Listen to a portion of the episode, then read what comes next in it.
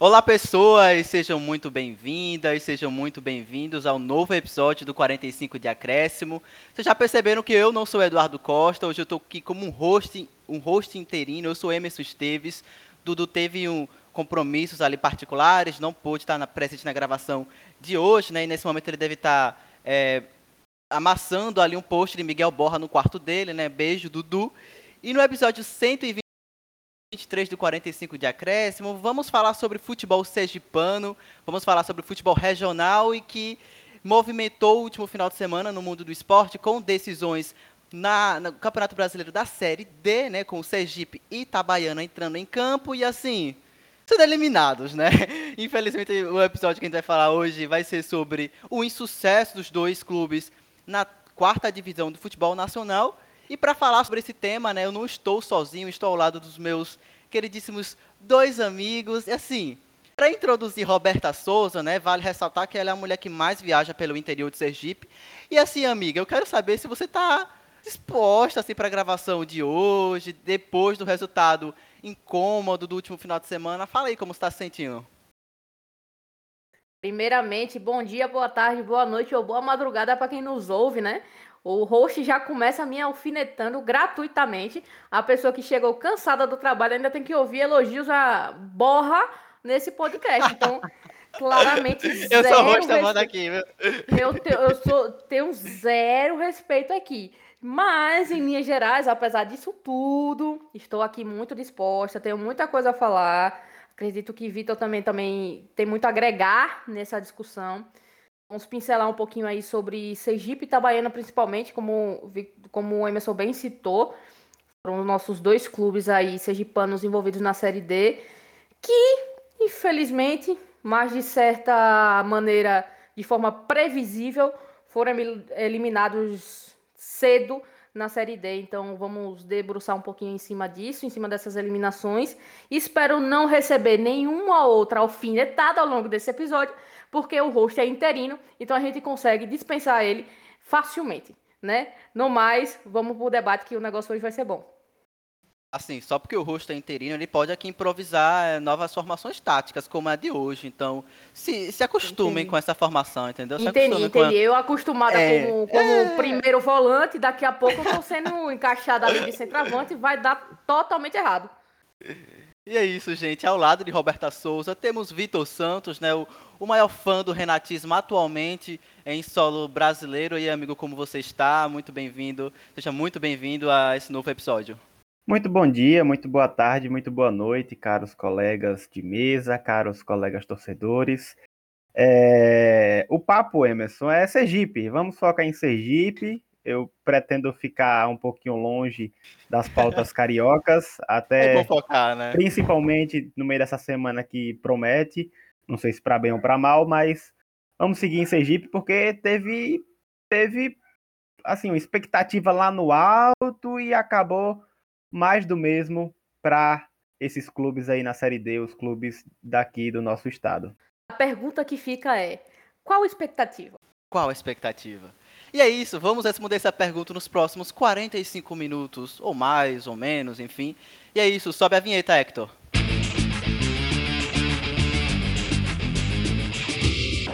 Vai terminar! Vai terminar! Se o próximo fizer, o Palmeiras é campeão. Mano, toque de cabeça! Bateu Gabriel!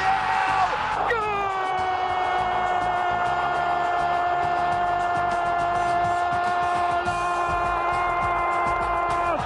Sabe de quem?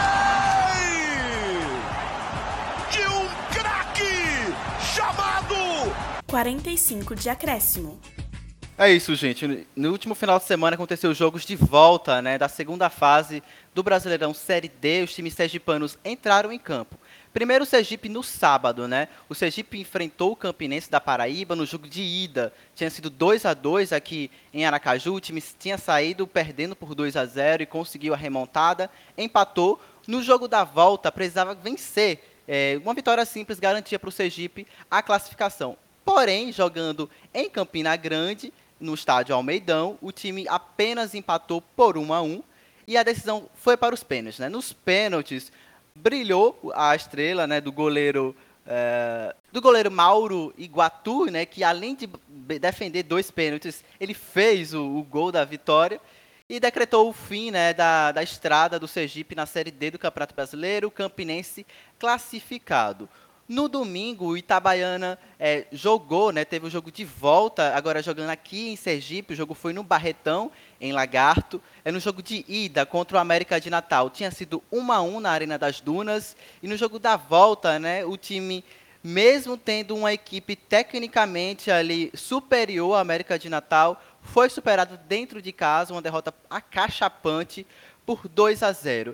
E agora introduzindo né, na roda, Roberta e Vitor, né? Eu acho que a gente está com histórico, a gente que eu falo aqui é o, o futebol sergipano como um todo na Série D, ao qual a gente não consegue avançar para a disputa das quartas de final, para pleitear uma vaga à Série C do Campeonato Brasileiro Série D, né? Vale ressaltar que esses dois times, nos últimos cinco anos, eles têm tido performances ali, principalmente o Itabaiana, em que tem passado para a segunda fase, tem chegado nas oitavas de final, até quartas de final, mas não consegue ir além, né? Então, eu queria que vocês falassem um pouco, né, introduzir esse, esse debate do o que falta para os times sergipanos furarem essa barreira da Série D, a, atravessarem, né, na verdade, esses adversários na, numa, na fase de mata-mata, porque a gente sabe que a Série D é um campeonato muito louco, em que a fase de grupos é um torneio, a fase mata-mata é outro torneio. Então, eu queria que vocês comentassem um pouco sobre isso. Bom, Emerson, acho que todo, todo todo, toda a conversa, todo o diálogo a respeito disso parte de um pressuposto, de um ponto essencial aqui da, da desse debate. Para vocês terem ideia, em 2014 o Confiança foi o último sergipano que conseguiu esse acesso da Série D para a Série C do Campeonato Brasileiro. E ficou em quarto lugar, o time ascendeu para o Campeonato Brasileiro na Série C em 2015, aí subiu para a Série B e hoje está aí beirando quase cair de novo para a Série C. Mas em linhas gerais, quando a gente fala de Itabaiana e Sergipe, particularmente falando do Itabaiana, é, como torcedor é muito frustrante. Muito frustrante, porque é um time muito tradicional dentro do futebol sergipano. Obviamente não é um time de capital, mas é um time muito tradicional. É o time mais bem estruturado do interior do estado. E o que a gente encontra hoje, no cenário, assim, nesse, nesse mar de, de gestão de jogadores de Itabaiana, é muita inconsistência, né? Muita, muita. Por vezes o time é irregular.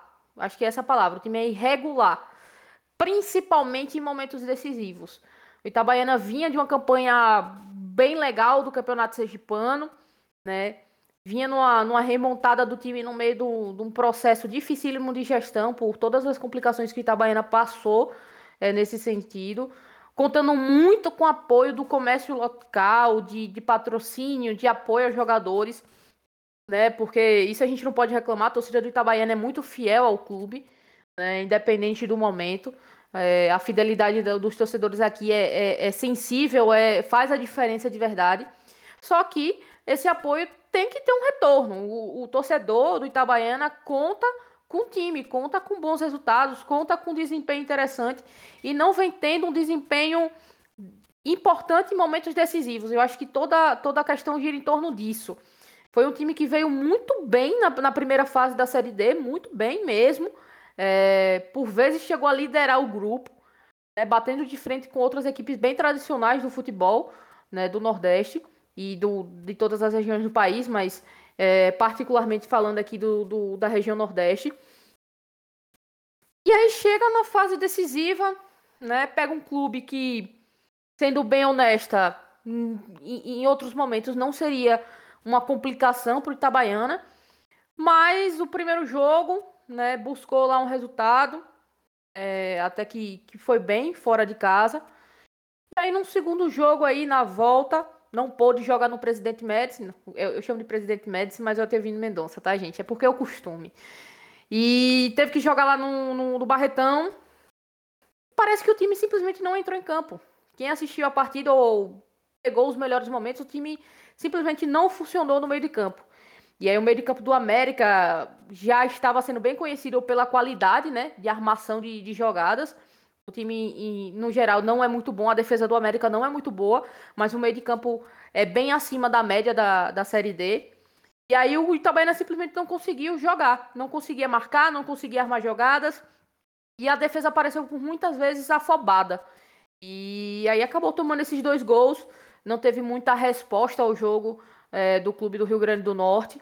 E é uma pena, em linhas gerais, porque reflete muito do que a gente vai comentar aqui. É uma questão de gestão, obviamente, mas nesse sentido a gente não pode cobrar muito, porque o clube vem passando por dificuldades financeiras, inclusive. Mas tem muita inconsistência, muita instabilidade quanto a jogadores. É um período de, de, de tempo que os jogadores passam no clube parece cada vez menor. Então existe uma grande rotatividade ali do elenco. E parece que, que nunca vai se firmar um elenco que de fato, que de fato fique presente durante as competições do ano do clube. E também passa por uma comissão técnica que muda volta e meia. Eu acho que é um reflexo geral do nosso futebol brasileiro mesmo. Eu acho que esses pontos aqui que a gente está levantando é, relativo a Itabaiana e Sergipe é um reflexo ainda maior do que a gente encontra até mesmo em clubes da Série A. Que a gente está falando de clubes da Série D, que tem um investimento menor, que tem uma infraestrutura menor, que tem menos possibilidade dentro do mercado e que depende muito mais daqueles patrocínios pontuais e locais que tem na região. Então, acho que Vitor pode falar um pouquinho melhor ali, ali sobre o Sergipe, mas dentro do contexto de Itabaiana, eu acho que foi basicamente isso. E, como eu disse, é frustrante porque eu fui criada no estádio. Eu sou, antes de tudo, torcedor de Itabaiana. É, até mesmo uh, aquela coisa de torcer pro Flamengo e torcer para outros clubes. Óbvio que a gente torce, mas antes de tudo eu sou itabaiana, porque foi o, o, o clube que me fez apaixonar por futebol, porque era o que eu tinha contato. Era o time que eu tinha contato, que eu ia pro estádio, que eu via jogando. Então, para mim é muito frustrante, mas dentro do contexto geral a gente acaba compreendendo, porque existem fatores que são bem difíceis da gente lidar e principalmente para quem quem está ali nas arquibancadas ou que não está nas arquibancadas no momento, né? É, fica ainda mais difícil da gente interferir.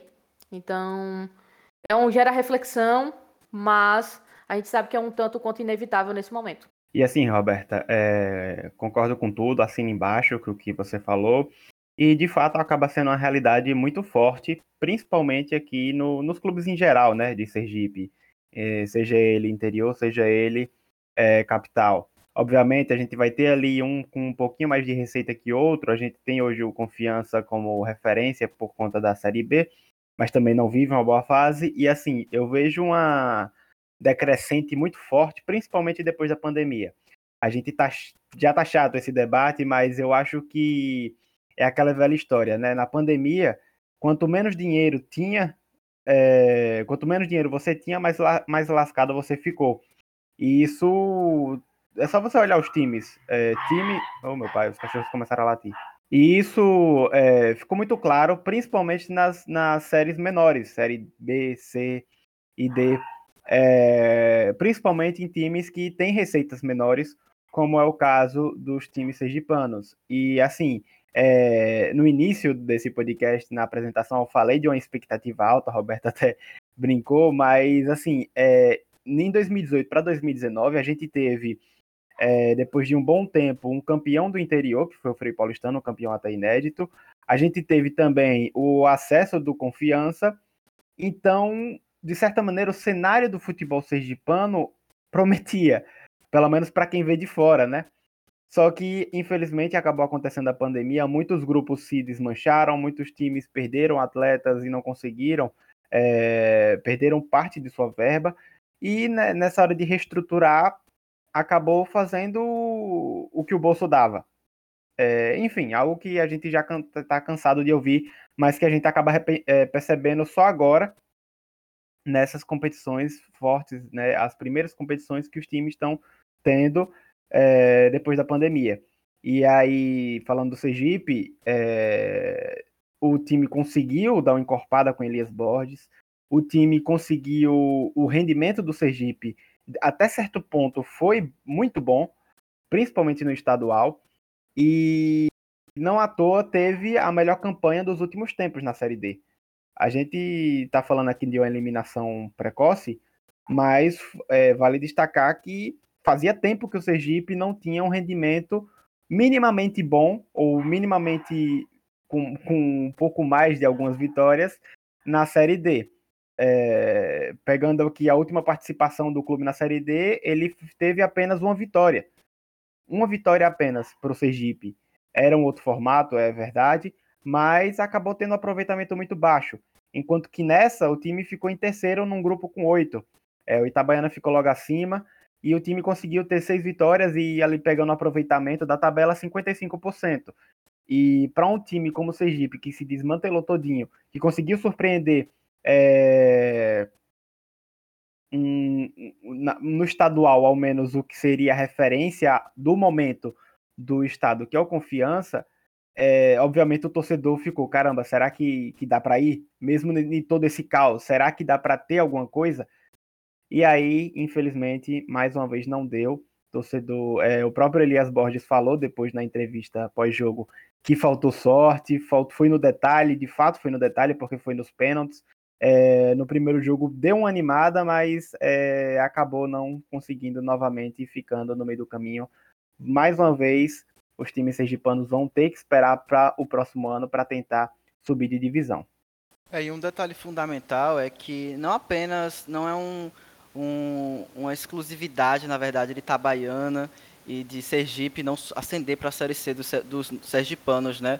O próprio Frei Paulistano, como o Vitor falou, ele, ele disputou nos últimos anos a Série D do Campeonato Brasileiro. O Lagarto também teve sua oportunidade de jogar a Série D do Campeonato Brasileiro. Então, tem um movimento aí, enfim, regional, né, aqui dos clubes sergipanos em ter essa dificuldade em furar bolha. Roberta pincelou muito bem essas características gerais aí do, do cenário do futebol brasileiro e que na Série D, e pensar ainda é, no, no, futebol de Sergipe, isso ainda é muito mais tensionado. Então, em linhas gerais, é muito do que vocês pontuaram mesmo. Agora, adentrando muito na performance dos dois clubes é, nesses dois jogos, né, pegando por exclusividade, porque a gente sabe que na Série D é um, uma competição, é a fase de grupos, ainda mais agora que ela está super inchada, super, super grande, e depois a fase de mata-mata. Né? Vamos falar um pouco sobre o Sergipe, é, é, Vitor. Eu quero puxar para você depois que você comente um pouco sobre isso. É, o Sergipe, ele, ele teve uma boa atuação ali é, no geral, mas parou ali em um goleiro, né, no Mauro Iguatu, super, super num dia super inspirado. O cara é, pegou pênalti, o cara fez gol de pênalti. E, enfim, é, eu acho que o Sergipe, em linhas gerais, vinha de uma boa temporada, né? A gente pode apontar ali o título do Sergipano enquanto um bom sintoma de, da equipe, a manutenção do Elias Borges no cargo, como você falou. Eu acho que foi um outro ponto fundamental para se pensar um projeto ali de grupo no geral. E o desempenho na Série D em si, né, especificamente, foi legal pegou ali um terceiro lugar, mesmo com uma certa oscilação, 23 pontos, 6 vitórias, 5 empates, 3 derrotas. Então, era uma boa performance até então. Mas a gente sabe como é mata-mata, a gente sabe como são dois jogos ali de um torneio que se transforma um outro totalmente diferente. Cai diante do Campinense em Campina Grande. É, Vitor, acho que o que o Sergipe pode aprender né, dessa competição para a próxima de 2022, né? Porque uh, o Sergipe acaba aqui nesse momento o seu calendário de 2021, o time não tem mais competições, só vai pensar agora no Sergipano e na Copa do Nordeste, na Copa do Brasil, enfim, do ano que vem. Então, que tipo de é, abordagem a gente pode apontar aqui de positiva nessa campanha, que a gente pode imaginar que o Sergipe não repita isso, né? Ainda mais erros bobos, ou então a própria sorte ali que o Elias Borges apontou, que a gente pode vislumbrar, na verdade, de positivo para o Sergipe? É, é, primeiramente falando dos jogos, né? É, no primeiro jogo, como eu falei, o Sergipe teve um rendimento surpreendente, conseguiu o empate depois de falhas da defesa, que logo abriu 2 a 0 o Campinense. É, por ser o primeiro jogo dentro de casa, o Sergipe esperava já fazer seu papel, pelo menos conseguir uma vitória mínima. É, só que não aconteceu. Começou até pior, perdendo por 2 a 0 só que depois, no segundo tempo, conseguiu igualar ainda no primeiro jogo, não deixou para o segundo jogo uma, uma reviravolta mais difícil. E isso animou o torcedor. Isso animou a equipe, deu aquele ânimo que precisava, mas infelizmente não era vitória. E aí foi para o segundo jogo. O segundo jogo a gente percebeu como a equipe do Campinense tinha um time mais, é, como eu posso falar, mais é, sincronizado, não sei se essa é a melhor palavra, mas foi o Elias Borges falou da sorte, mas eu acho que o Campinense que acabou tendo um, um pingo de sorte, porque a quantidade de gol que o Campinense acabou desperdiçando, isso porque o goleiro do Sergipe também estava inspirado até certo, certo momento, né? É, pegando bola difícil, é, cabeçada em cima da, do gol, é, e o Campinense abriu o placar. O Sergipe conseguiu finalizar algumas poucas vezes durante o jogo, é verdade, e no fim achou o gol de empate. É, e novamente aquele ânimo no final do jogo. Só que se o goleiro do Sergipe estava com, com, com desempenho é, bem bom até no, durante os 90 minutos, o goleiro do Campinense tava, foi perfeito nos pênaltis. Conseguiu pegar duas bolas, é, conseguiu decretar a classificação após o placar de 4 a 2 nos pênaltis, e o Sergipe fica mais uma vez pelo, pelo meio do caminho. É, só para fazer um panorama dos últimos anos, né? É, o Sergipe termina 2021 campeão do estadual é, e para na segunda fase da Série D, eliminado pelo Campinense. Foram seis, vitó seis vitórias, cinco empates e três derrotas. E porque a gente fala que foi uma uma, um rendimento até bom, né? Porque, primeiro, depois de toda essa problemática que a gente vem vivendo no futebol, é difícil ter uma equipe é, a longo pé encorpada depois de um ano de dispensa, um ano de achar renda e tudo mais. E também porque nos últimos anos foi assim o, o foi assim o, o aproveitamento do time. Na última vez que participou, em 2019, foi uma vitória, dois empates e três derrotas era um outro formato de um grupo com quatro times. É, em 2018 parou na segunda fase, eliminado pelo Brasiliense, foram quatro vitórias, dois empates e duas derrotas. No, na, vez na temporada anterior foram duas vitórias e quatro derrotas, e na em 2016 foram é, quatro empates, duas, duas derrotas e nenhuma vitória. É, e assim, é aquela questão: pegar o que teve de positivo e tentar encorpar e tentar dar continuidade ao que tem de positivo, resolver os problemas o máximo que puder, com o mínimo de profissionalismo, que é isso que muitas vezes falta aos times daqui, e tentar de tudo para o ano que vem fazer algo, algo bom. Porque o time volta à Copa do Nordeste ano que vem, o time volta, tem a Copa do Brasil, vai ser um, um calendário mais recheado do que os últimos dois anos. Então a gente espera um rendimento minimamente bom. E o time teve um rendimento até certo ponto bom. O Elias Borges conseguiu achar uma equipe boa. Vamos ver se vai ser é, dispensado ou não o Elias até o início da temporada que vem. Vamos ver como é que vai ficar o grupo. E é, é isso, é esperar. É isso que o torcedor tem que, tem que aguardar, esperar. Como eu falei, o mínimo do profissionalismo, porque é o que precisa para os times dar continuidade, não só o Sergipe, obviamente, eu estou falando aqui do Sergipe, mas todos os times. Acho que falta um pouquinho de um, aquele pingo de, de profissional, profissionalismo em certas atitudes internas. Muito disso que Vitor falou é o mais. É, é, é, o que realmente pega nessa situação. Acho que, que Vitor descreveu muito bem. Por vezes, nosso futebol é amador. Claro que a gente está falando de clubes que buscam a Série D, que buscam subir para a Série C. Tá? Obviamente, a gente sabe disso, que, que o, o, esse movimento, essa participação, de certa forma, é amadora. Mas quando o Vitor fala de amadorismo, de mais, precisa de mais profissionalismo, é porque, de fato, quando a gente olha, é um clube de futebol. Aquilo precisa ser regido de uma forma organizada. Né? A gente tem grandes exemplos de, de, de clubes da Série A. É, é, o Flamengo hoje é um modelo de gestão para clubes do continente inteiro.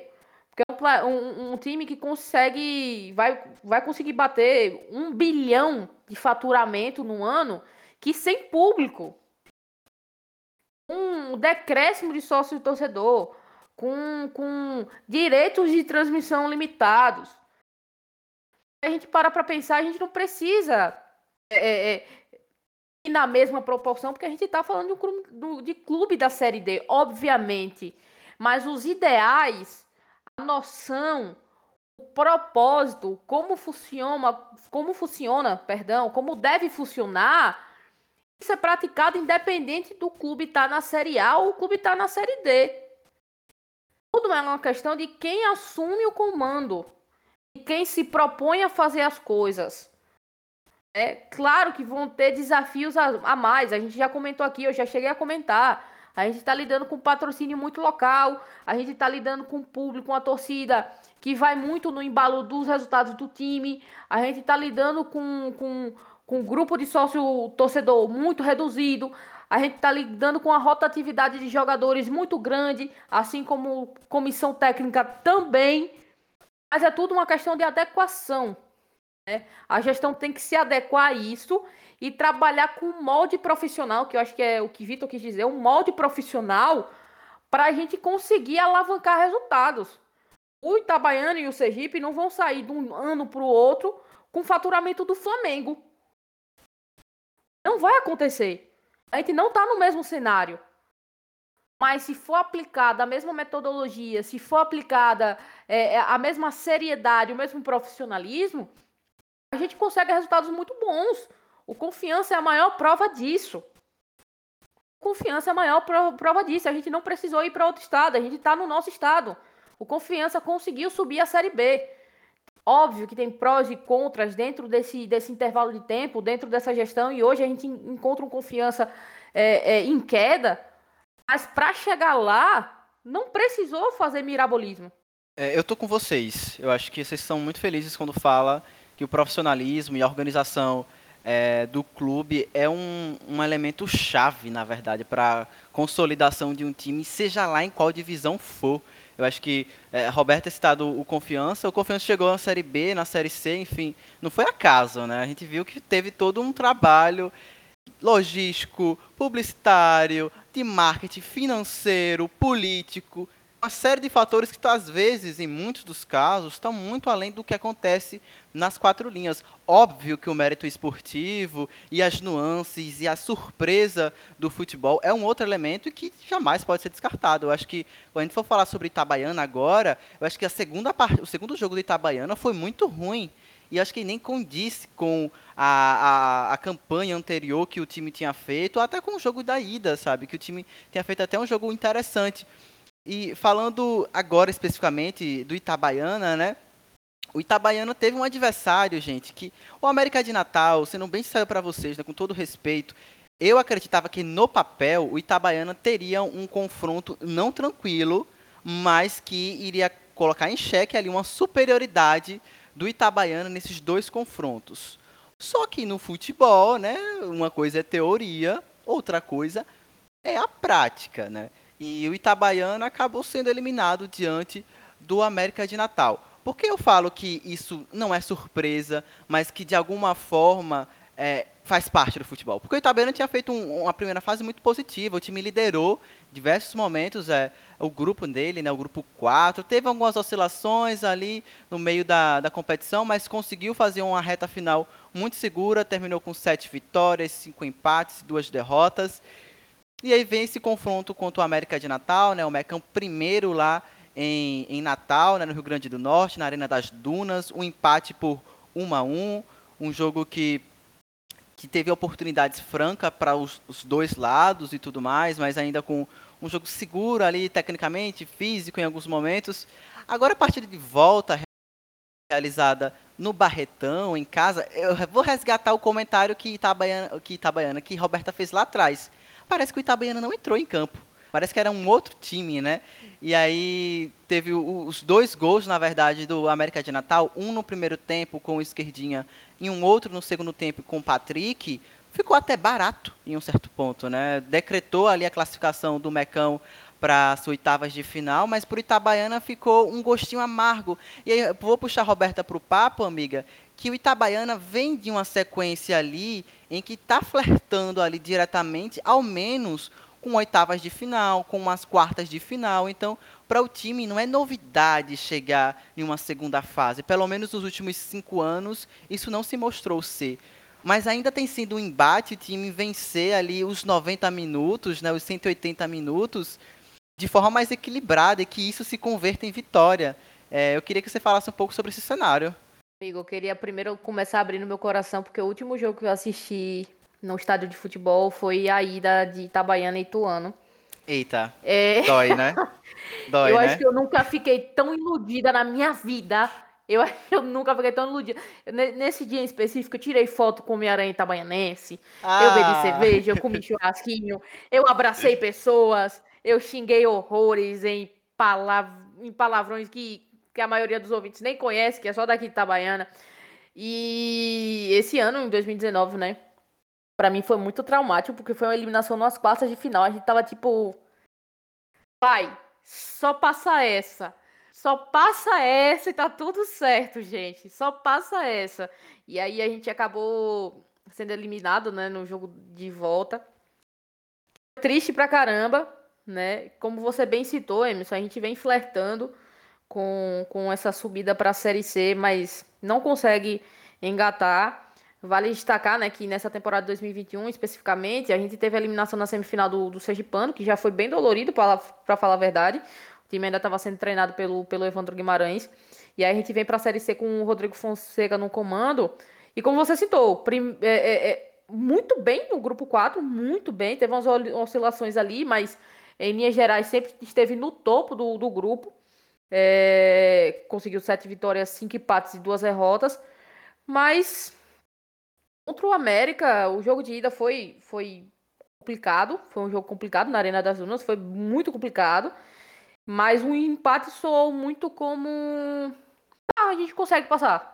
A gente empatou na casa dos Temos caras, chance. agora a gente vai jogar. É, agora temos chance. Só que, infelizmente, a gente teve que jogar no Barretão. E quem. Eu não posso deixar de alfinetar. Aquela várzea, né? Porque nunca teve, teve time de futebol naquela, naquela cidade. E... Perdão aí Rinha de cidade, hein? É rinha de cidade.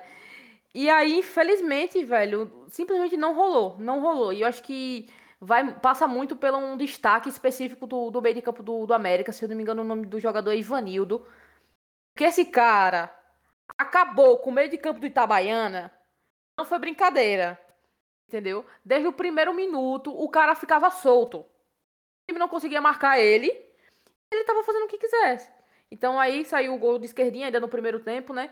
E Patrick lá pelos 70 minutos do, do, do, do, do- tempo regulamentar decretou a vitória do, do Mecão, né? Como é conhecido a América do Rio Grande do Norte.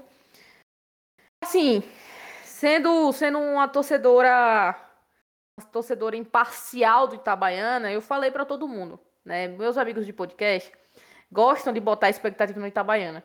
Porque eles não torcem pro Itabaiana. Se eles torcessem pro Itabaiana, eles não fariam esse tipo de coisa. Eu sabia que ela ia vir com esse discurso. É, não, não faria esse tipo de coisa. É, porque é um padrão. Parece que o time simplesmente, quando chega no mata-mata, vai de Itabaiana a. E se a gente time- pensar ainda em, em campeonatos sergipanos, né? Que eu acho que aí a coisa fica ainda mais absurda, né? Sim, não, a gente Parece nem que é vai falar inimi- sobre a quantidade de vices. A gente vai Não vou, eu não a vou citar isso. Mas é, É, inimigo do então- mata-mata, parece, né? O Itabaiana. Inimigo do mata-mata. O Itabaiana não gosta de mata-mata, gente. O Itabaiana não gosta de mata-mata, tem muita violência na cidade, acontece muito mata-mata aqui dentro. O time simplesmente. Ai, o não, time véi. simplesmente, o time simplesmente não entende bem. Mas é, voltando ao assunto em linhas gerais, foi isso. O, o- o América conseguiu impor uma superioridade que o clube no papel não tinha. Outro Itabaiana não tinha. Mas aconteceu. O que, é que a gente pode fazer? Não pode fazer nada, né? E, e, e para ser bem específica quanto às campanhas recentes na Série D, né? É, 2017 parou na primeira fase, com duas vitórias, dois empates, duas derrotas. 2018 parou na segunda fase contra o Campinense, né? o, o Campinense, ele mesmo. 2019, nas quartas de final, contra esse bendito do Ituano. Eu nunca tive tão, tanto ódio Quase, de um Foi time quase. paulista na minha vida. É, 2020 parou na segunda fase com o Floresta, né, que acabou indo para o quadrangular final. E esse ano contra o América do Rio Grande do Norte, que pelo menos esses, esses abençoados subam, né? Que aí pelo menos tem essa desculpa. E futuro do Itabaiana, amigo? Você quer que eu fale agora? Você quer que eu fale depois? Não, você pode abrir você seu coração. Porque aqui na pauta a gente vai falar sobre o futuro dos times, né? E vi que ela tá aqui ansiando, aqui ela, ela quer comentar sobre, sobre o futuro, ela quer prever aqui. Eu sinto que vai ter previsões, a gente vai ter aqui Copa do Nordeste com Itabaiana no mês que vem. Já quero pitacos aqui de Dona Roberta Souza. Rapaz, essa Copa do Nordeste vai ser, olha, se não passar do Bahia de Feira, sinceramente, eu particularmente moro perto do estádio. Eu vou lá e eu vou pichar o muro, gente. Pode ter certeza, eu vou postar no grupo. Eu vou postar no, no, nos stories do, do 45 de acréscimo, porque não tem cabimento. Não tem cabimento, né? É. O clube tem que salvar pelo menos um pouco da dignidade, passar dessa, dessa pré-Copa do, do, Copa do Nordeste e, e pelo menos dar uma honra ao torcedor. Porque o Itabaiana enfrentou o Bahia de Feira na Série D, né? Enfrentou. Teve uma vitória para cada lado. Né? O Itabaiana venceu por 1 a 0 na Arena Cajueiro e perdeu por 2 a 1 no Otávio Mendonça. Ninguém gosta de jogar em casa no, no confronto. Então, claramente, os dois vão predispostos a perder. Então, vai ser lindo essa, esse confronto. Mas, em linhas gerais, falando sem sendo bem sincero, eu não tenho muita perspectiva contra a Copa do Nordeste, porque é uma competição de, de, de qualidade muito elevada. Tá falando uma competição do, da região, então não é mais Série D, não é mais Sergipano. Ele tá, tá falando de enfrentar grandes clubes que estão se destacando na Série A e Série B do Campeonato Brasileiro. Então o negócio realmente promete ser bem, bem apertado para Itabaiana, mas pelo menos ter esse, essa, essa glória aí de passar do, do Bahia de Feira é o mínimo que a gente espera. Falando mais precisamente da, da diretoria do Itabaiana nesse contexto, nessa segunda-feira, né? A gente está gravando na terça. É, a diretoria do Tricolor anunciou que vai se reunir né, para traçar o planejamento para a disputa da pré-Copa do Nordeste. É, será definido nesse meio aí tempo o elenco, né? Se vai haver mudanças, se vai manter, como é que vai ficar também a questão da, da comissão técnica. E hoje, né, o, o, o clube anunciou a rescisão do contrato do meio-campista Giovani. Então, como eu disse lá no início, um dos grandes problemas que acabam sendo para a gente é essa grande rotatividade de jogadores é, que, que, jogam Série A, que jogam, perdão, jogam Série D e jogam Série C no Campeonato Brasileiro dentro de clubes, principalmente do futebol sergipano. Então, fica um pouco complexo, né? Fica um pouco Fica, complexo, né? mas, né? Mas a gente precisa garantir essa vaguinha aí da Copa do Nordeste para não ficar com o calendário restrito ao Campeonato Sergipano, né, de 2022. E a gente precisa. É, é, vou... é uma questão não só de honra, é, é, é, questão de calendário e de continuidade do clube. Eu acho que essa é a palavra-chave, é continuidade de elenco, né? Acho que se o time ficar restrito a campeonato sergipano, a gente sabe que o campeonato sergipano, campeonato estadual no geral, dura ali primeiro trimestre do ano, o resto do ano a gente precisa que haja competições, precisa que haja agenda, na verdade, calendário para isso. E aí um detalhe importante, Vitor, é que o Sergipe não vai ter isso, né? O Sergipe agora para, né, abruptamente sua, seu calendário, para agora em setembro de 2021 e só retoma agora, provavelmente para disputas de 2022, lá para o final do ano, vai pensar um elenco, pensar a montagem dá tempo, do planejamento. Dá tempo, dá tempo de Vitor botar, se botar em forma, né? Que ele tá pedalando agora. Quem sabe cabe uma vaguinha aí no time, né? A gente tá precisando. Pode vir pro Itabaiana também, viu, Vitor? Lateral. Precisar de um zagueiro, precisar de um zagueiro também, viu? Mas, velho, como, como se pensa, na verdade, amigos? Eu acho que essa é uma questão chave, na verdade, também, para se pensar é, em futebol regional como um todo. Aqui não é restrito a Sergipe, não. Como pensar, construir um calendário, construir uma equipe, construir um grupo, construir identidade ali numa comissão técnica quando se rompe, na verdade, isso no meio de um ano para se pensar no ano seguinte. Eu acho que essa é a bomba que todo dirigente de futebol dos clubes aí do Brasil tem, né?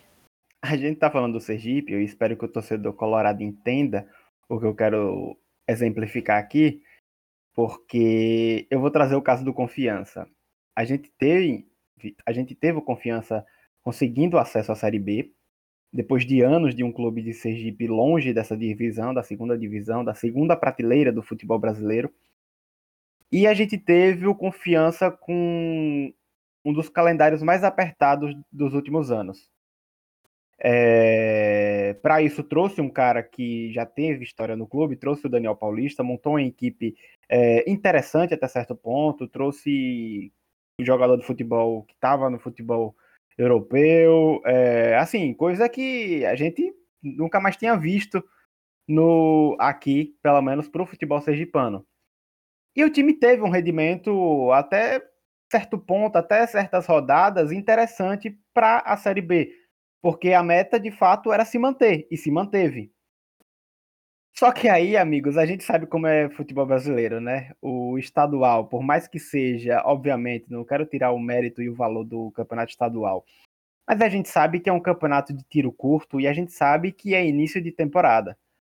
E assim, é, o estadual desse ano ele foi totalmente anormal, totalmente e novamente devido à pandemia e toda a reestruturação que os clubes estavam passando é, reestruturação para alguns, porque teve outro que nem estrutura tinha de direito para jogar e acabou jogando. Não à toa, é, quem assistiu avaliou como um dos campeonatos de mais baixo rendimento dos últimos anos, fácil, fácil. Mas, enfim, o que a gente teve, o Daniel Paulista é, perdão, Daniel Paulista vem fazendo um trabalho interessante no Guarani e vem provando mais uma vez a sua competência. O que eu quero dizer aqui é, eu sei que não depende só do rendimento dentro de campo, não tem também a parte interna, a questão de relacionamento. Mas a gente está falando aqui de um time que chegou à Série B, de um time que hoje é referência na cidade, de um time que precisava de uma gestão minimamente profissional. O Daniel, o Daniel Paulista era o cara mais profissional que o, que o Confiança poderia ter para disputar a Série B naquele momento, só que acabou perdendo por razões assim que poderia ser resolvida se de fato houvesse o profissionalismo. E aí eu volto com o Sergipe para quê? Que isso sirva de exemplo para outros clubes. Porque se a gente quer ter é, uma referência, e a gente precisa ter uma referência, os gestores dos clubes aqui, Sergipe, Itabaiana, Frei Paulistano, o Lagarto, o, e o próprio Confiança tem que ter uma referência para poder falar, olha, a gente tem que melhorar isso aqui para pelo menos ficar daquele jeito ali, que aquele cara ali está conseguindo alguma coisa. E a referência dos demais clubes sergipano hoje poderia sim ser o Confiança, devido ao sucesso que teve nas temporadas anteriores. E como referência, como inspiração, é não impedir o trabalho de um cara que já tem história no clube, que já vinha fazendo uns trabalhos bons, que era o caso do Daniel Paulista, e hoje no Sergipe é o Elias Borges. Assim, é, eu posso estar errado. O Elias Borges pode, ser, pode se mostrar totalmente confuso ano que vem na, no calendário? Pode. Mas hoje é mais garantido o Elias Borges do que qualquer outro cara que venha, pegue novamente só seis meses de, de, de clube, que tente nova com outros jogadores que nem conhece, talvez, ou que ainda venha chegar, porque é muito comum os times daqui, principalmente Sergipe e Itabaiana, Frei Paulistano, como foi o caso do, do ano passado, acabar tendo meses de férias por conta desse calendário curto. E aí sai um elenco e entra outro totalmente renovado. É, algumas peças continuam, é verdade, algumas referências, mas a, o corpo maior acaba mudando completamente. E é sempre bom ter um cara que conhece o clube e que conhece quem está lá dentro já. E que quem chegue vai ter que se adequar ao ritmo do, de quem entrar lá dentro e que tentar continuar a dar certo, né? E assim, enfim, é, só para não me estender mais, eu acho que é pouco disso, continuidade. É, de novo, Elias Borges pode não ser a melhor pessoa taticamente, pode, mas é um cara que já mostrou resultado, já foi campeão, foi o, o, o técnico campeão dos últimos dois estaduais do Sergipe. Então, tem confiança ali dentro pelo treinador. Os jogadores certamente têm é, um apreço, têm um bom relacionamento e pode sim superar algumas partes de relacionamento, algumas partes de estrutura, se de fato conseguir essa continuidade é, no grupo. Assim, porque independente do treinador que, que venha, o elenco vai ser o mesmo, seja com Elias Borges ou com outro. Então é melhor ter um cara de confiança, é melhor ter um cara que já deu certo do que apostar, sendo que o Sergipe ano que vem vai ter um calendário, talvez um dos calendários mais cheios dos últimos três anos, se eu não estiver enganado. É isso, o Vitor deu a letra, né? E outra, se torcedor do Sergipe se incomodar, ah, porque vocês gostam de ficar usando confiança como parâmetro. Cara, seja seu próprio parâmetro. Eu acho que não dá pra gente usar um outro exemplo. É, é, é o, claramente o host agora. A, a, a, merda no ventilador. Joguei. Aceita. É isso tô aí, inteirinho aceita, mesmo, tô inteirinho mesmo. é Zero responsabilidade com a continuidade do trabalho do podcast. Não tenho. É, mas falando sério, é, Vitor deu a letra. E falamos demais, eu acho que esse assunto não se encerra, não se encerra aqui, não se esgota aqui. É, novos capítulos vão, vão acontecer nos próximos, nas próximas semanas, nos próximos meses. Tem Itabaiana é, mês que vem, Confiança disputando a Série B. Vamos torcer aí para que, enfim. Enfim. E Sergipe volta no ano que vem. No mais, vamos para os encerramentos, né, gente?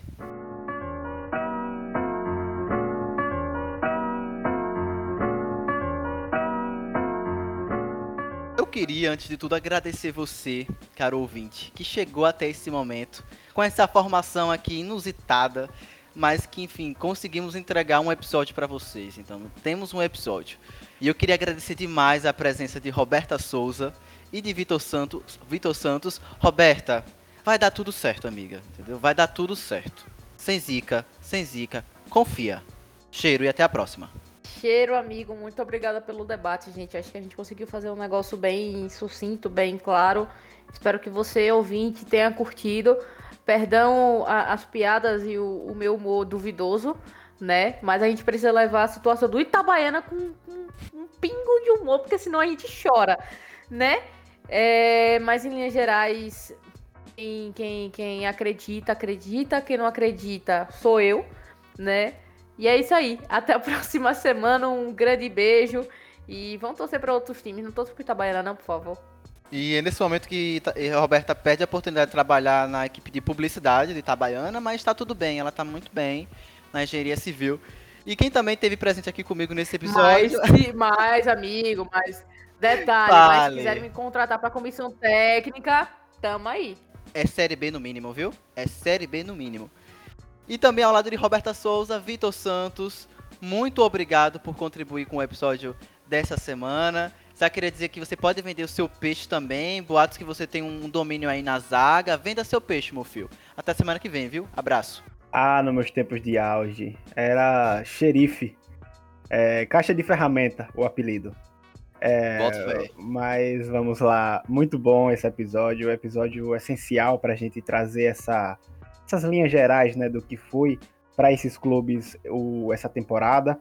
É... Mas é, é, é, aquilo. É torcer, é seguir na luta, é seguir rezando e agradecer por você que nos ouviu até aqui. Essa semana foi punk, essa semana foi terrível, mas a gente conseguiu trazer esse ótimo debate para a mesa para vocês ouvirem.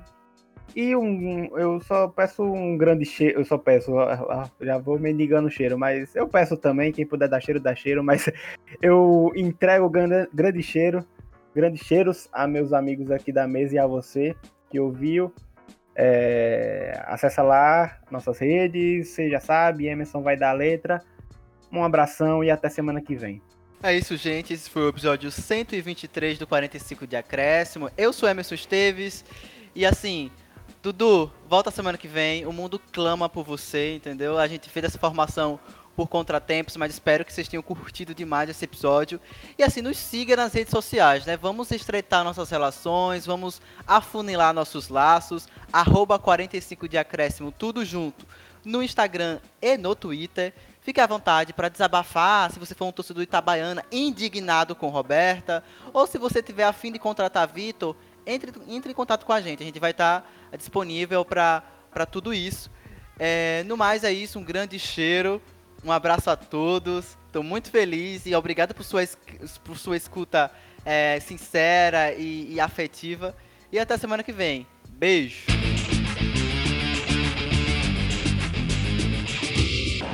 Vai terminar! Vai terminar! Se o próximo fizer, o Palmeiras é campeão. Mano, toque de cabeça! Bateu Gabriel!